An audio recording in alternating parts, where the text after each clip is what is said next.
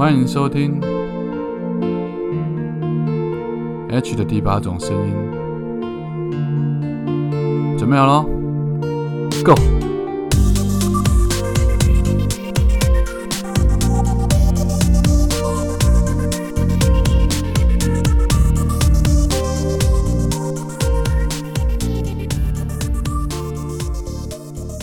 Hello，大家好，欢迎再度回来 H 的第八种声音。今天非常开心邀请到我的好朋友，也是这个台湾年轻病友协会的其中高层干部，好，我们的钢铁琴 Maggie 小姐来到我们现场。那先请她出来跟大家打个招呼吧。嗨，嗯大家好，H 又见面了，我第一次来，第一次来，第一次来哈，对，这个会跟 Maggie 认识，当然是因为我去年离癌嘛，然后 Maggie 他们就是几个年轻人，包括她，还有包括米娜，还有包括一些可能年纪比较轻就得到癌症的一些朋友们，他们创立了台湾年轻病友协会。然后专门在帮助这一些可能因为太过于年轻而，不知道怎么样面对这种人生困难的一些朋友们。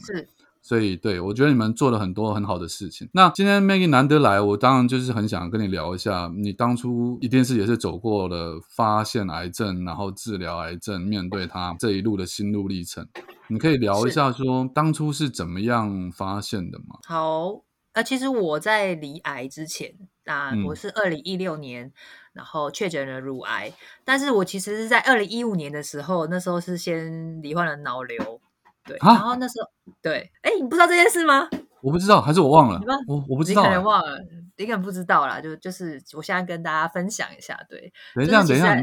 脑瘤是只是瘤吗？它不是癌吧？对，是瘤，但是它很大，而且它长在我的脑脑子里面，它七乘七这么大，大概是像我一个拳头这样，然后长在我的头顶上面。因为其实脑里面分布了很精密的血管啊，然后跟一些神经，所以其实我那时候开开脑的时候，就是要把你的颅骨锯开，等于是等一下，等下，动了。等一下，对你你你当初是怎么样发现有脑瘤的？我那时候其实就是我本来是就是身体很好，是一个超级健康宝宝，我生、嗯我其实很少生病的。然后那时候就是有觉得自己身体一些症状，然后都会自己好，我其实都不不太去理他。可是那时候就是直到我那时候呃，我那时候生小孩，我的小孩子那时候早产嘛。这是另外一个 story，、对，另外一个故事，嗯对。然后那是因为我照顾了我早产的女儿，那时候啊是压力非常非常大，所以那时候就开始身体出现一些症状，比如那时候会头痛，然后会耳鸣，然后嗯会脚麻，对。然后那时候其实我没有把这几些症状就是联想在一起，然后我当然头痛，我那时候就是去看了耳鼻喉科，那时候就说我好像是鼻子的问题，好像是鼻窦炎还是什么。对对对，他就说什么鼻窦炎啊、鼻息肉肥大，本来医生就说啊，我帮你开个刀，把那个切息肉切掉，你就好了这样子。好险我也没有去开，因为根本不是因为那个关系。然后那时候我的、我的脚麻嘛，脚麻我就去看一些骨科啊、复健科。那时候医生就说啊，你是坐骨神经去压到了啦，然后他就说嗯叫我去做一些复健，去拉背啊。我不知道你有没有做过。不是怎么听起来都很两光的感觉？哎，可是因为一般人不会联想到你的脑里面长东西，一定是头痛嗯嗯嗯医头，脚痛医脚嘛。对啊，嗯，所以我那时候就去去看那个，他就叫我去拉背，然后去去电疗这样子，然后就是电疗了几个月，也是都没有改善。然后到后面是我的头痛的那个频率越来越高，然后越来越痛，然后到后面是开始眼睛已经出现了有那种黑影黑块，视神经就哦是、对，其实那时候就是已经压到视神经，对，所以那时候我就一直上网看可以看什么科系，最后来就看到说可以看脑神经内科，嗯，然后就去看脑神经内科医生。但那个医生就是我的贵人，你知道吧？因为我之前看了其他的科，大医院什么都看了，然后他们都没有联想到，就是我脑里面长东西。然后后来这个，我那时候去基隆长庚，然后是一个女医师，然后她就说，啊，不然我帮你照一下脑好了，因为我就把她就是跟他说我这些症状，这样，他就把嗯这些症状就是串联在一起。他说，哦，那我帮你照看看脑，这样就一照就发现我的脑里面有一个很大块的阴影，这样子。哎，然后他就后来就就照 MRI 就发现里面有个很大的肿瘤，这样他就说你这要赶快去台北比较大的医院处理，我们这也没办法处理这样，所以我嗯那时候后来就赶快就是去台大这样子，然后去台大的时候就是拿我的病历去给他看嘛。然后医生那时候呢，我就去看那个呃脑神经外科，因为这如果要动手术的话，就是要看脑神经外科。然后那时候就上网查做一下功课，就是大概找了台大的比较权威的医师这样。然后那时候去的时候，他就那是快吓爆，你知道吗？因为人生中都没有生过什么病，一生病就是你的脑里面长了一个这么大的东西，而且你要赶快去处理它。因为他说不处理的话，那时候我去台大看医生就跟我说：“你这个真的要赶快弄，但是这个也不好弄，因为他就是长在脑里面这样子。”他说他就跟我讲了几个要开可以，但是你有可能会有一些风险。我说什么样风险？他说你有可能会瘫痪，然后有可能会失明，有可能是瘫痪，要么就是失明，要么就直接拜拜这样子。对，因为脑里面它就是会把最坏状况都先告诉你嘛。对啊，然后但是你还是得开，因为你如果不开，它如果那个脑瘤在你的脑里面越长越大，它就压到其他的地方，你可能直接就在里面流爆掉，你就直接死掉了，或是对，或是压到其他不开就死路一条，开了至少还有对还有机会，对对对，这就只能硬着头硬着头皮去开嘛。对，但是我这个这个真的叫做硬着头皮啊，嗯，真的是硬着头皮，真的。然后那时候去开的时候。我我真的人生中第一次遇到，真的是晴天霹雳啊！然后我我其实已经幻想着那时候，因为你那时候我女儿还小，那时候她才两岁，然后又又没办法，又要得去做这个手术，我那时候都已经幻想的。我可以打岔问一下，你那个时候是？婚姻状态中吗？还是对那时候是还没离婚的时候哦。OK，哇，你这个人生故事感觉也是很 对，所以我才能出书啊，就是有经历过很多个晴天霹雳这样子。书书书名要不要讲一下？再顺便打。一下，书名，我想说要听到故事最后面呢，再来都可以，都可以，都可以，都可以，都可以。好，我先讲完脑瘤的故事这样子。对，然后那时候就拜托医生帮我开嘛，帮我动这个手术。那时候真的是哭爆哎，因为。就吓到了，就觉得说天哪，我到底要开不开？然后要要开了，OK，但是你要面临这个风险。那时候要手术前都要签一堆切结书，你知道吗？然后那个真的签到一开始都很手在发抖，哎，但后来想说算了，反正都签，然后就是不管了，反正就是也是只能这样子去做嘛。然后那时候。去动手术的时候还好，我觉得我真的非常非常的幸运，就是呃手术都算很成功。然后有一个意外的小插曲，那时候就是在手术完之后啊，然后医生就出来，就是哎那个谁谁谁家属啊，可不可以来一下，给他讲一下刚刚开刀的状况这样。然后我们家属就就去这样，然后他就说，医生就说，我刚刚啊在。在开他的那个脑瘤的时候，不小心拨到他的运动神经，脚的运动神经，他就说哦，他有可能瘫痪一辈子。然后我们家人家人就傻眼，你知道就吓死了，这样就倒退路两步。他说啊，医生为什么会瘫痪这样子？然后医生说啊，哦。我是说瘫痪一阵子啦，然后他就说我的家人那时候就跟我分享这件事情，然后他们那时候在外面等的那个心情有非常非常焦虑，也不知道是太累还是医生太累，一个讲错还是一个听错这样，其实是瘫痪一阵子跟一辈子差很多。对的，那时候我真的开完手术的时候是真的有瘫痪一阵子，前面三天。我的腰腰部以下是完全没有知觉的，然后真的很恐怖。但是那时候我就觉得说，反正至少活下来了。我那时候已经幻想我自己就是推着轮椅照顾我女儿的画面这样子。但还好那时候就是手术算成功，真的是像医生讲的一样，我只是瘫痪了一阵子，前面几天，然后后来慢慢的、慢慢的做复健，然后我的脚就越来越有感觉，从我的脚趾头慢慢、慢、慢慢的往上面有感觉这样。然后那时候因为我的瘤太大了。所以医生在把我的颅骨锯开的时候，很像开罐头，你知道吗？因为我的头这边大概有三十三十四公分，一个么字形的这样子打开，这样，嗯，打开之后，那个瘤就侵蚀到我原本的头头顶的这个颅骨，它会这样子一直挤压嘛，然后这个挤压这个我的上面这块头头盖骨就已经变成蜂窝状了。然后医生就说：“哦，那个就不能用。”所以他那时候打开的时候，就帮我把那块切掉，把我原本的颅骨切掉，然后换了一块钛合金在我的头顶上面。钛合金，对，所以这就是钢铁琴的由来。你是不是不知道为什么我叫钢铁琴？我不知道，我一我一一直以为那是一个形容你的心智很像钢铁一般。对，两两个意思这样子，就是哇，所以你的头，现在你的头盖顶那个是万磁王。哇塞！是，现在我都说那时候之前很像万磁王这样，对，可是所以我现在表示说，现在如果有东西掉在你头上，你是不会痛的，是这样吗？会痛好不好？不行，我的头其实是很脆弱的，不能靠近。之前有有就是朋友那边跟我打哈哈，那边打来打去，就是不小心扒到我头，其实那个是非常不舒服，它里面会有非常震动很大的那种感觉，就是不能随便乱打我头的。对，了反正。我现在头顶上面就是是一块钛合金就对了。它它那块钛合金是在里面，还是说就已经就是头盖骨了？头盖骨啊，它就取代我的头盖骨，所以外面摸是外面摸头皮是摸得到的里面，头哦皮的头皮的里里面，皮肤的里面。对皮肤的里面，在外面还哦得了啊？我就我就心里想说，哇，那就很像那个科幻电影那样子了 要拔下来清洗，是不是？我也还像那个 钢铁人一样，中间那。对啊，对对对，不是。对你是不是也想问？因为大家其实我讲完之后，大家都会想问一个问题。我那时候我在书里面也有分享，嗯，就是过海关的时候到底会不会哔哔哔？呃对哈，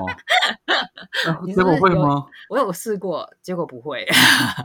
我那时候就想说，如果那时候过海关逼的话，他叫我拿出来，然后我要拿什么东西出来，这样子，就还好没有逼。可是过海关他那个应该会照那个 X 光还是什么光的，它可以透视你。他就没有不没有，我的意思说，就算他逼的话，他应该会看得到你那是头盖骨的那个东西啊。我也不知道，总不可能，对啊，总不可能你头盖骨装了一个武器 走私还是什么吧？不可能这样。对啊，反哦，所以正他也没有。所以嗯所以脑瘤这一关是这样过了就对了。对，那时候脑瘤是这样过的，所以就是也是因为这一次就是脑瘤那一次重大疾病的经验，然后让我对于我自己身体的一些就是状况啊比较敏感，然后比较知道说哎不能放着不管，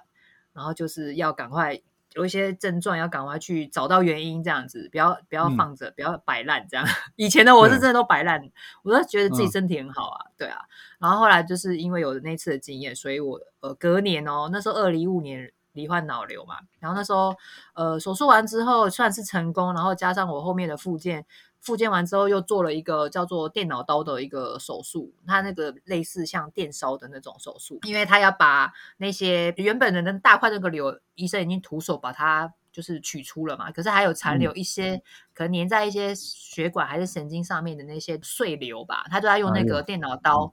去把它电烧电清除掉。对对嗯对对对，然后所以那时候我后面有一段时间头顶是都没有头发，很像河童。对，然后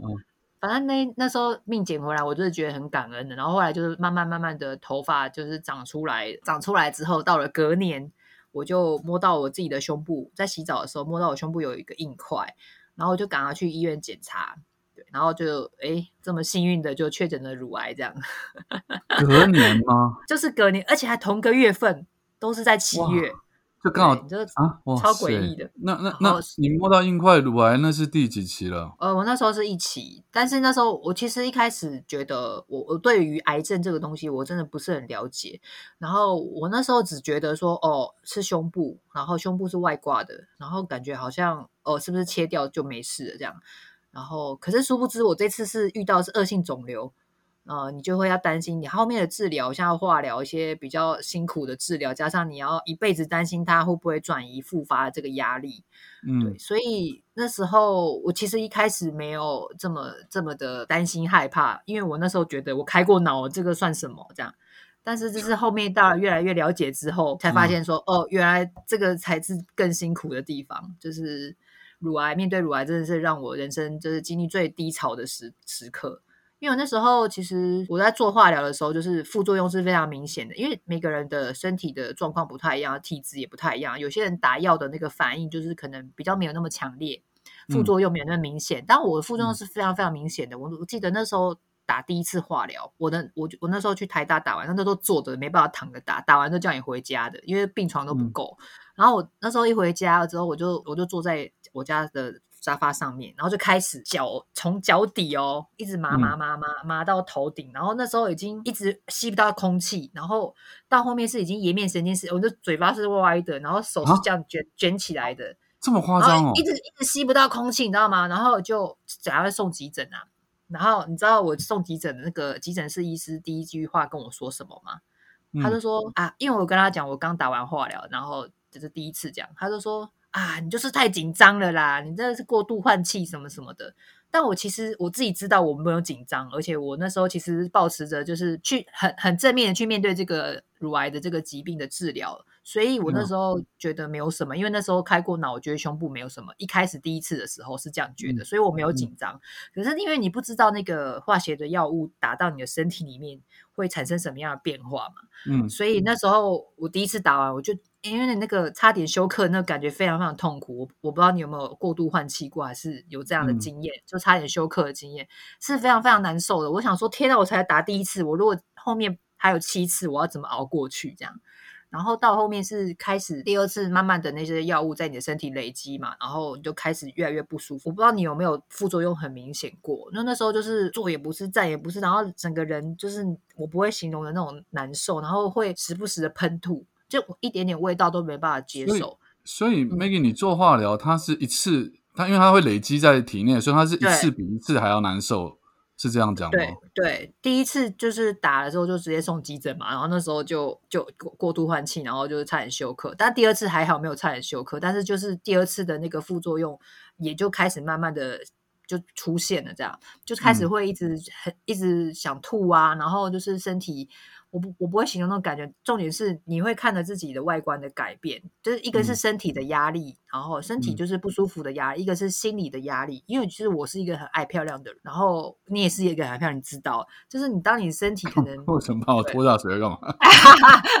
就是啊，如果是爱漂亮的，然后你可能看到自己当时在生病的时候，像我们女生胸部就是我们女性的象征嘛，然后那时候就会看着自己的胸部，就是那时候还。我是左乳全切，然后那时候是有有要做乳房重建，可是那时候因为要先把化疗做完，所以左边就是先放着那个扩张器，就是你可以状是很丑。你可以讲一下，你从发现硬块之后，然后一直处理的这个过程流程是怎么样吗？流程就是确诊之后，然后其实很快，因为那个恶性肿瘤是不能拖的，就是立刻要安排呃手术跟呃化疗的时间。因为可是每个人状况不一样，有的肿瘤的大小啊，或者是它的位置什么的，都是期数啊不一样，就是要看医生安排。有的是先化疗，有的是先手术。那我那时候是先手术，呃，先化疗。化疗完之后，然后让那个肿瘤变小之后，然后再切这样。啊，有的是会先切，然后再化疗，就不太一样这样。对，所以我那时候就是先化疗嘛，化疗完之后，然后呃，就是那他照理说是不是？化疗前他应该会，他应该会先拍片子，对不对？我是先切，不对不对，我讲错了，我应该我是先手术，我手术，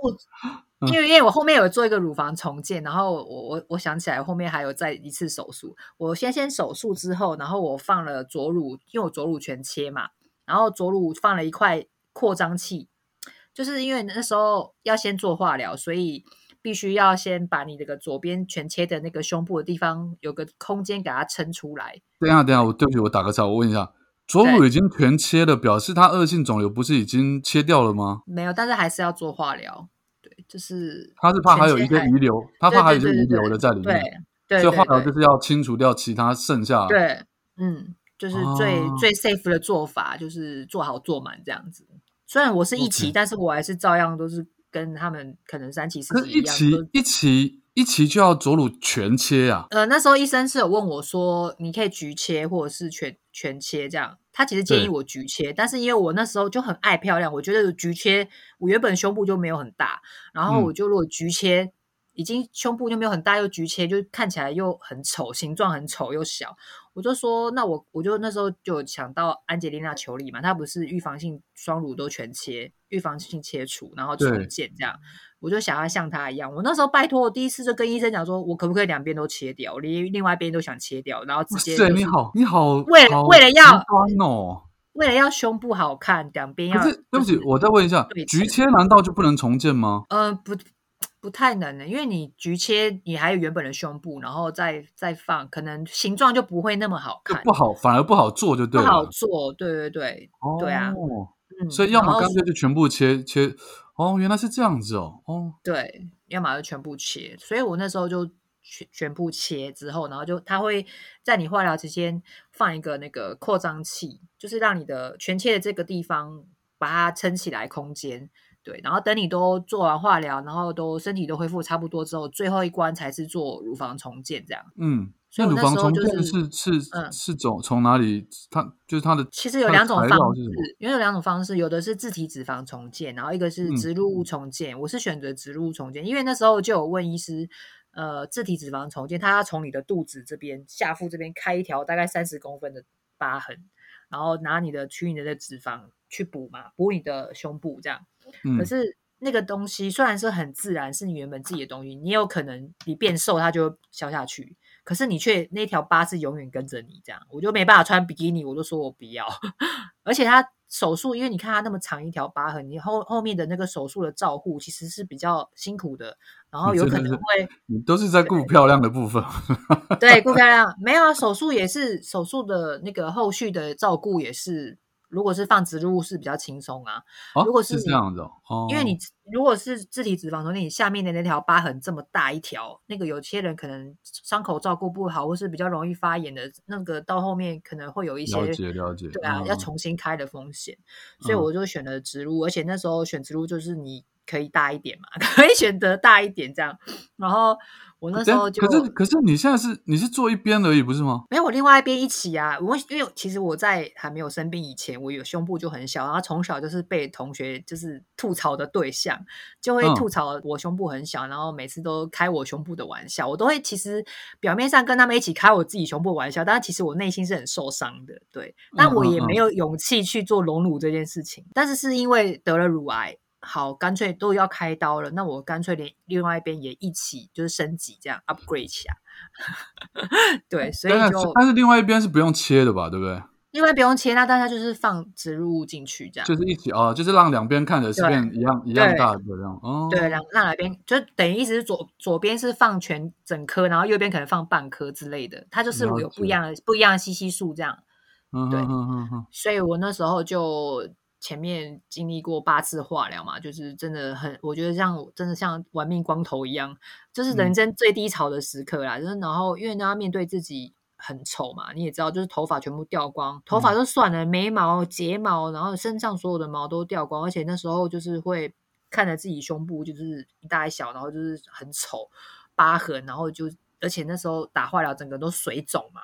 然后脸又嗯会有黑色素沉淀啊，然后整个嗯人就是很像伏地魔。你常常看到镜子都很想把镜子打爆，你知道吗？就是后来都不太敢照镜子，所以那时候是心理的压力，然后加上我那时候身体是真的非常非常的不舒服，我是完全吃不下任何的肉的，因为那时候就是要靠蛋白质，嗯对，才才你的免疫力什么才会各方面才会稳定，才可以继续你然后就是过关之后才能继续打下一次的化疗。我其实中间有两次都被退货，因为我的白血球数都不够，因为就是太难受，没办法进食这样。营养不好然后后来不够好，营养不嗯营养不好，然后呃，就是身体真的非常非常不舒服，不舒服到其实我半夜都会很想，就是说我打第二次化疗的时候，我就想要放弃治疗。我想说，干我就是是直接这样死一死算了。但后来真的是因为自己是妈妈母亲的角色，所以就是看到女儿，还是立马就会抽离那个想要放弃的念头，这样。那那你我可以问一下，你先生这段期间内他扮演的角色好吗？这时候还是是好还没，其实离婚嘛？我在书对我那时候在书里面也有很感谢他这段时间，就是有呃很照顾我，对，然嗯后这是这撇开我们两个感情上的问题，所以我很感谢他这这段时间照顾我，所以这个跟我们感情是不一样的事情，对，嗯嗯所以所以嗯说我就把我在书里面就真的只有写他。就是对我好的部分，这样很感激他这样子。其他的我觉得、就是、他等于是从前一年你脑癌呃不是脑癌了，脑瘤瘤，对，然后一直到后下一下面一年这个乳癌两这两年他都在照顾你，有？是都都在照顾我，对，然后哦所以我也很感谢他，然后我也很感谢家人啊，然后最感谢是谢谢我的女儿啊，我觉得是妈妈真的是有一个非常知道天生的对任性啊，知道就是你嗯本来可能如果自己一个人就想要放弃，但是你想到小孩，你就会想要坚持下去这样。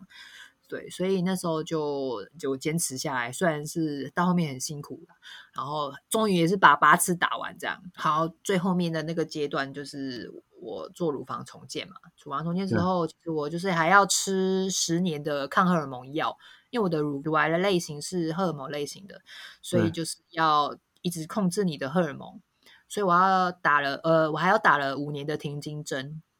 对，就是那时候哦，真是每个月都要去医院打五年的停经针啊，对，吃十年药打五年的针，这样我觉得跟前面针的针已经打完了，然后药还在吃，对药吧？如果以时间以时间来算的话，对，没错。哇可是我觉得到后面，现在都已经是算小菜一碟，前面辛苦的那种天堂路我都爬过了，就是这边后面真的都小菜一碟，我觉得还好。对，嗯嗯对嗯，抗荷尔蒙药是吃了会你的反应会是什么？呃，我们就是会更年期提早来，因为每个人他的那个副作用，他的那个不太一样。像我我们会很容易热潮红，然后会有一些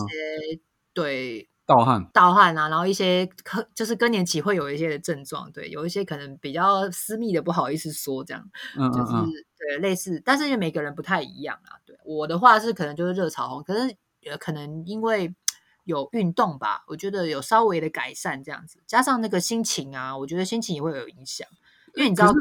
嗯，你你说更年期提早来，那是说这十年之后药如果停药之后，他你你你的你的身体会恢复正常的运作吗？像我现在停经针已经没有打了嘛，然后但是我可能因为打的很久的时间，我到现在的月经也都还没有来，就是要看你自己的身体的那个恢复的状况，就不太一定，你你每个人停经每个人针不太一样。你停针停经针停了之后多久了？到现在？应应该有三四个月了吧？哦那也是哦半半年哦，半年哦，差不多有半年了。有半年，然后还是、啊也还没有来。那医生有跟你讲说这个这个是正常没有啊，这正常，因为你之前你让他休眠这么久的时间，嗯都是都是停滞。其实他那个你之前在打化疗的时候，你的你的卵巢啊，跟你的下面的一些功能，其实都会有影响，就已经变比较弱了。所以你又打停经针，又吃抗荷尔蒙药，其实那个功能都是已经剩下很少了。所以好辛苦就算你没有哦打，嗯，就是，但我觉得还好，就是目前为止都还没有真的影非常影响非常多我的生活，对我觉得还可以接受。那那抗荷尔蒙药十年吃完，十年的话应该是大概再吃个两三年吧。对对，那两三年吃完之后呢，停药就会怎么样吗？会你的身体会恢复到正常的女性的运作吗？你也也不知也不知道。就是不不太确定，对啊，然后不太确定，对，不太确定，要要就要看你自己身体的构造啦，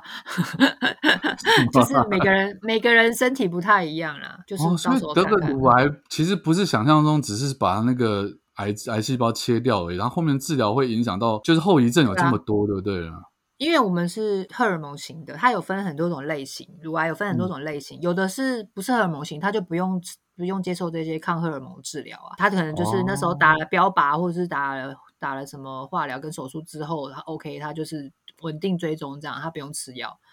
就嗯对他身体不用没有什么影响。但如果我们像我们要吃要要接受荷尔蒙抗荷尔蒙治疗的话，就是会有这个更年期提早来的这些一些副作用啊。嗯嗯。嗯，那你那你现在生活什么一切都还算正常吗我？觉得目前都还算正常，还可以接受的范围。对，我可以问私密一点的问题吗？嗯，可以。那你你我知道你前之前也还是有交男朋友嘛？对啊那这件事情对于呃另外一半来说，他会在你们的相处上会会有什么会造成什么困扰吗？还是嗯，我觉得还好啊，可能我刚好教的就是他没有没有没有在意这件事情。对，然后不然也不会选择跟他在一起啊。如果他很在意的话，就也不会跟我在一起啊。我说的在意，应该不是说在意你有没有生过病，应该是说嗯，你们在比如说那那那件事情上面，他他就是 这个真的很很私密但但我觉得这个吼很有一有一些方法啦，而且就是也是要看人，有些有些对象他可能就是会就是会让你比较 没有这方面的问题，懂吗？我觉得是看人。对人，象会让你没有这方面的问题，有些好我就说因为？因为其实就是呃更年期提早来中间，其实有一些副作用，可能会让你的可能阴道变得比较薄、比较干涩这样子。然后呃，我们在社团里面很多姐妹会在分享，就说，呃，如果是遇到这样的情况的话，有怎么样的解决方式？是可以用像润滑剂啊，或者是其他的方式，就是让你比较不会那么干这样子。其实都有方法可以解决的。那其实这样听着还好啦，如果只是用润滑剂就可以解决，但是但是有些人可能他程度比较严重的，就是用了也没用啊。你懂我意思吗？就是看要看每个人状况不一样，而而且要看那个人他的对象，他的另一半的另一半不会用润滑剂吗？不，这什么话？润滑剂，或者是或者是他的其他的方式，他的前戏或干嘛？因为你知道女生是很很比较感受型的，敏感的，对对，嗯嗯，对嗯他们比较是喜欢感受型的，不是说像男生可能我们比较重视，可能前戏要做得很好，然后或者是让你先有那感觉。其实我觉得就不用用润滑剂，我是说这个哦这件这件事情是要靠男生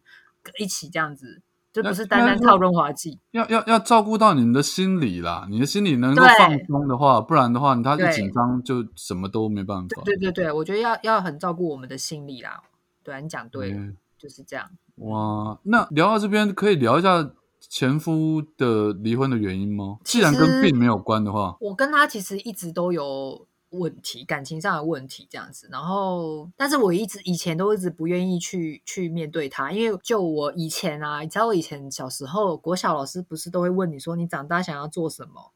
然嗯后大家有的说，哎、我要做空姐，我要做总统，我要做老师什么的。你知道嗯我说什么吗？我那时候说我想要当家庭主妇、哎，很 结果啊，很好啊我当了。家，我那时候以前很梦幻，就是会觉得嗯说，呃，当家庭主妇，然后我就是待在家里煮饭，然后可能在厨房只穿了一件围兜兜，然后就是里面不用穿，然后老公下班回来之后会从后这什么家庭主妇啊？你这个从嗯从后面环抱你，然后在那边嗯转圈圈，很多粉红嗯泡泡这样。可是你知道，结婚之后就是又有了小孩，根本就跟你想象中完全是两码子事。因为柴米油盐酱醋茶，小孩骂骂号的时候，根本不可能有这种浪漫的情景出现。就是你们结了婚又有了小孩，就真的会有很多的事情是跟你就是两个人谈谈恋爱的那种感感受是不一样的，而且要嗯很多事情要去磨合，然后要去嗯配合，要去调整啊。我觉得都要，就是我不能说女生牺牲的比较多，就是都有都有要牺牲的地方，所以我就觉得是比较辛苦。嗯，所以当初你们结婚的时候，你是真的在就是在家里当家庭主妇吗？我本来那时候要，其实我那时候是想要我在怀我女儿的时候，我是想要回去职场的，我是想要请保姆的，因为我觉得女生嗯还是要有工作这样。对，但是因为就是你知道计划赶不上变化，我女儿那时候就早产了。我那时候就是八个月，怀她八个月的时候，她那时候我走在马路上，突然就觉得哎一阵，我还不知道那羊水破了，我一直觉得嗯哎怎么好像漏尿的那种感觉。我没有生过小孩，第一次啊，我也不知道那是羊，水破的就感觉觉。上有液体流出来的感觉，这样。对，然后我嗯。就、那时候就要去找我爸，我爸他们家那时候电梯在十楼，然后我就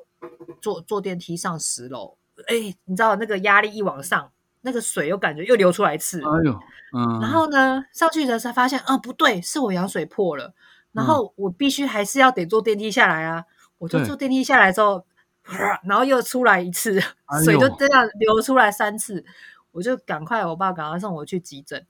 然后去急诊的时候，医生就说：“你不要再动了，你不可以再动了，你就立刻去躺在床上，对，不能嗯再动，因为羊水破了，里面的空间已经变很小了。嗯所以我那时候被被送去医院的时候，我就立刻躺着，而且我那时候躺着安胎，因为我那时候女孩很小，她才八个月，她才嗯一千多公克而已，哎大概一千多公克，你知道吗？大概是我的手的大一点点而已。好瘦小的感觉，嗯，对，那时候我就躺在医院躺了七天，你知道，他人家安胎不是说就是别动作不要那么大就好了，我的安嗯胎躺在床上整整七天，你都是。同一个姿势你不能动，因为你嗯稍微动一下，它的水就流出来。然后吃饭大小便都是同一个姿势、欸，然后那个嗯躺到后面，你的背都不是你的背，就是，但是你还是必须要忍耐，因为就是要让它在你的肚子里面久一点。嗯嗯，然后后嗯来躺到第七天，他就受不了了。那时候我记得我肚子都绑一个侦测那个他那个阵痛的那个袋子，一个机器这样。然后那时候晚上我就觉觉得很痛，但是我就一直忍，一直忍。我想说是一般的那种阵痛，我嗯不知道是腰可以生的那种阵痛，我就忍这样。然后隔天医生来看那个表，哇，他说你那个都破百欸，那个痛的指数都破百，你怎么没有叫我们这样？他说你这可以生的欸，然后就隔天就被推出去生。然后我女儿那时候出生的时候就一千多克，然后一千多公克，全身都插满了管子啊，因为她很多的地方都还没有长好，就是呼吸器啊什么，哦一些器官还没有长好，必须要靠那些维持。她在保温嗯箱住了一个多月这样，所以那时候因为我女儿早产，然后我为了要照顾她，我没办法去工作，我就是要全心的照顾她。然后直到他长到一千八百公克，医生说：“哎，你可以带回家了，但是你要把氧气筒带回家。”我说：“为什么？”他就说：“因为他常常忘记怎么呼吸。”靠，你这第一次当妈妈，然后你跟我说这个小生命嗯在你旁边，她可能会忘记呼吸，你知道那压力有多大吗？所以我那时候就是照顾我女儿的时候，我就觉得真的是压力太大，加上我女儿又是超级高需求宝宝，所以他呢就是非常的难照顾。加上就是因为因为就是不好照顾，然后他是没办法让人离开他，他不知道为什么他就会知道你就是一定要黏在他旁边，你不可以离开他一下下。就是比如说你可能走了很久，走了一两个嗯小时，他终于嗯睡着了，你把他放到床上去，他立马秒醒、欸，她都不知道为什么，哦就知道我，他自己雷达都知道我不在旁边这样。对，反正就是很难照顾，加上我那时候也没有好好的睡觉，才会后来我觉得是因为这样的压力，然后造成我后面得脑瘤这样。我觉得啊，你自己分析原因可能是这样哦。对，因为我觉得不太可能，我原本身体这么好，怎么突然一下子就是长长了一个这么大的东西在我脑子里这样？可是你去看医生的时候，他们没有说拍出来说哇这么大一颗，他没有告诉你可能造成的原因是什么吗？没有，医生有说非常多原因，但是他不确定是一定百分之百确定是什么原因这样子。对啊，嗯对，可是他就是这样说，那后来的那个乳癌跟这个有关系吗？没有关系，没有关系，完全没有关系。没有没有关系。但是我自己归类为我自己真的是情绪压力造成的，因为就是那时候跟我的的先生前夫感情就是状况一直没有很好啊，然后常常会很很激烈的那种争吵啊，然后会会会是真的非常非常伤心难过的那种嗯压力，你知道吗？就是吵到会会会是伤到骨子里的那种伤心。嗯，我懂，懂所以我觉。得觉得我我我真的觉得那个是会影响身体蛮大的。嗯，，对，所以我就是在，但是我以前的个性就是这样，我就是为了小孩子，然后我觉得就忍吧，反正嗯。我就不想要因为这样子，然后离婚，然后变成小孩子变成单亲这样，因为我自己是单亲，然后我前夫他家也是单亲，然后我们那时候就会觉得说，算了吧，我忍吧，我有有有些事情我就算了忍吧，我就一直忍，一直忍，忍到后面就生病了。我觉得我自己分析，我自己是这样，可我就觉得是他他陪你挺过了就是脑瘤跟乳癌之后，那那导火线离婚导火线是什么？既然你们都决定要忍，方便说吗？我我其实没有在公开的地方说过，因因为嗯这个我没有，我 p o d c a s 大概只有三五个人听而已啦，不多。真的吗？好，这确定吗？要确定呢。不会，没事啦，没事啦，可以讲讲，没讲讲看，反正都过去了。对啊，反正啊，怎么不好说？不不好说啦，不好说。不好说，你可以隐晦的说，可以吗？隐晦的说，嗯就是可能他比较有时间管理大师一点这样。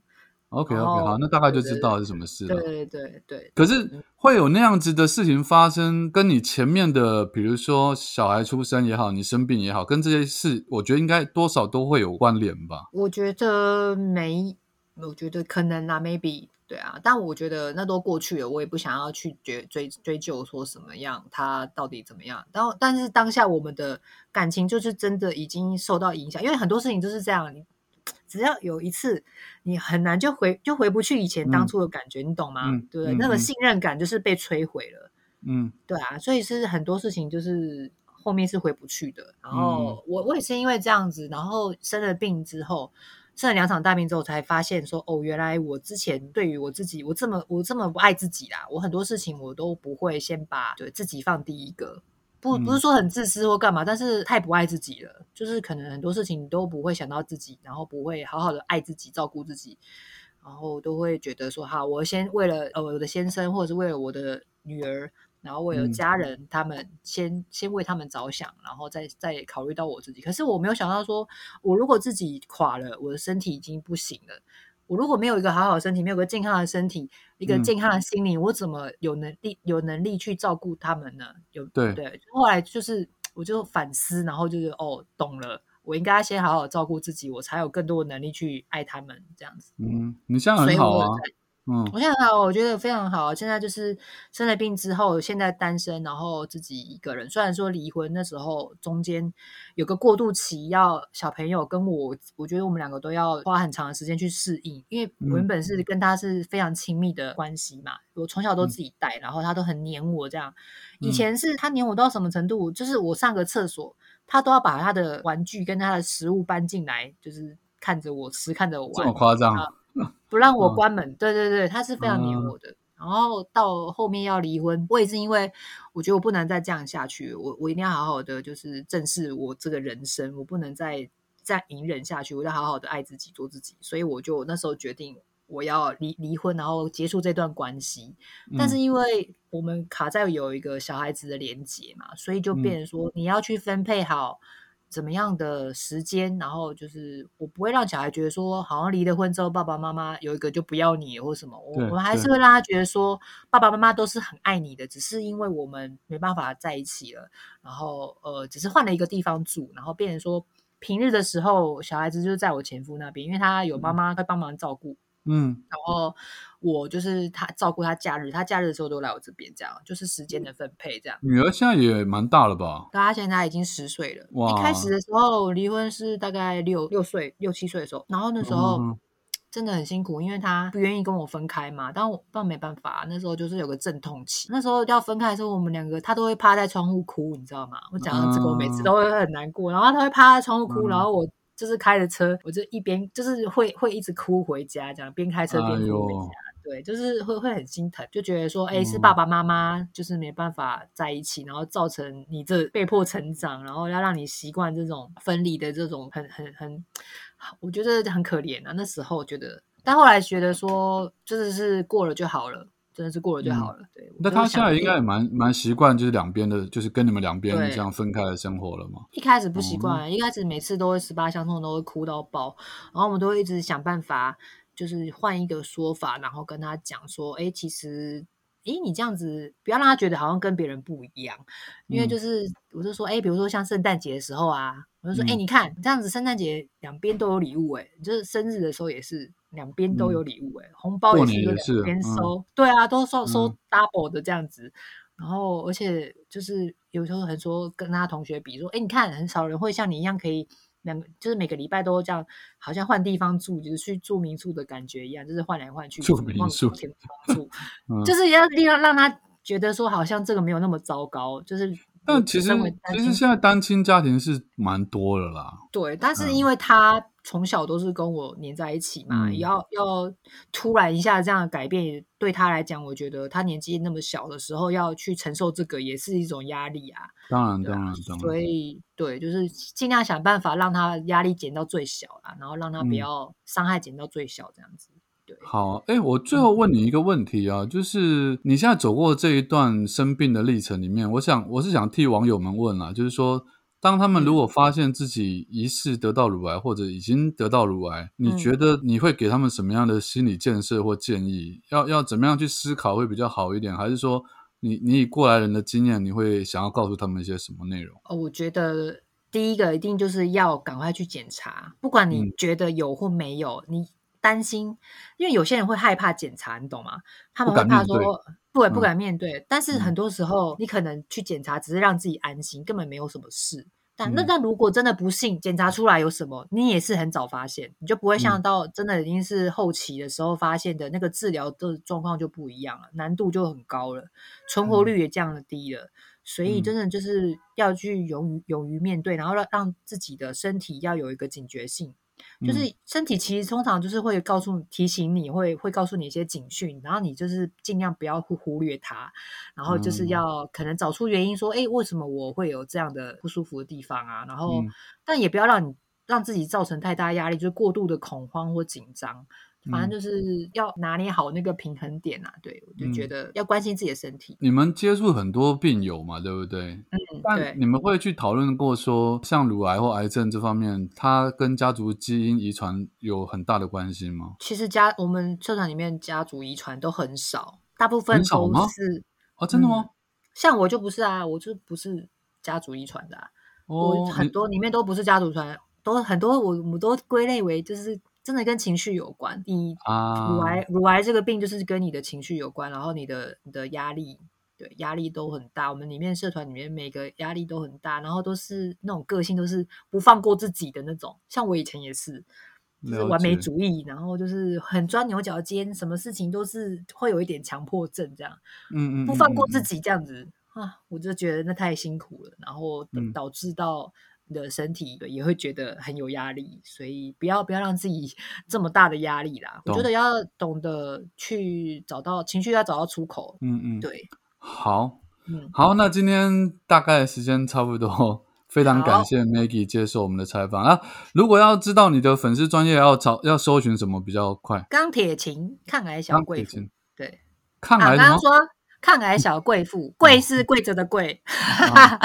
？OK OK，然后刚刚说要书嘛，打书名，我的啊，书，当然了，你说你说。我的说明就是没有晴天霹雳，哪来的钢铁勇气？就是哦，刚好把你的名字都放进对对对，钢铁情，对对对，哦，没有晴天霹雳，哪来的钢铁勇？钢铁勇气是哦，好，对，刚那好那个好，我我会我会把那个你那个书的链接放在这个 p a c k a g e 的资讯栏上面哎，大家有兴趣的话可以去看一下。好，好那今天就谢谢 Maggie 啊，我们好不容易终于录成功了这一次。对啊对啊，千辛万苦啊。对，好，下一次有机会我们再聊哈。好啊好啊，OK，没问题。好，谢谢，好，拜拜。拜拜。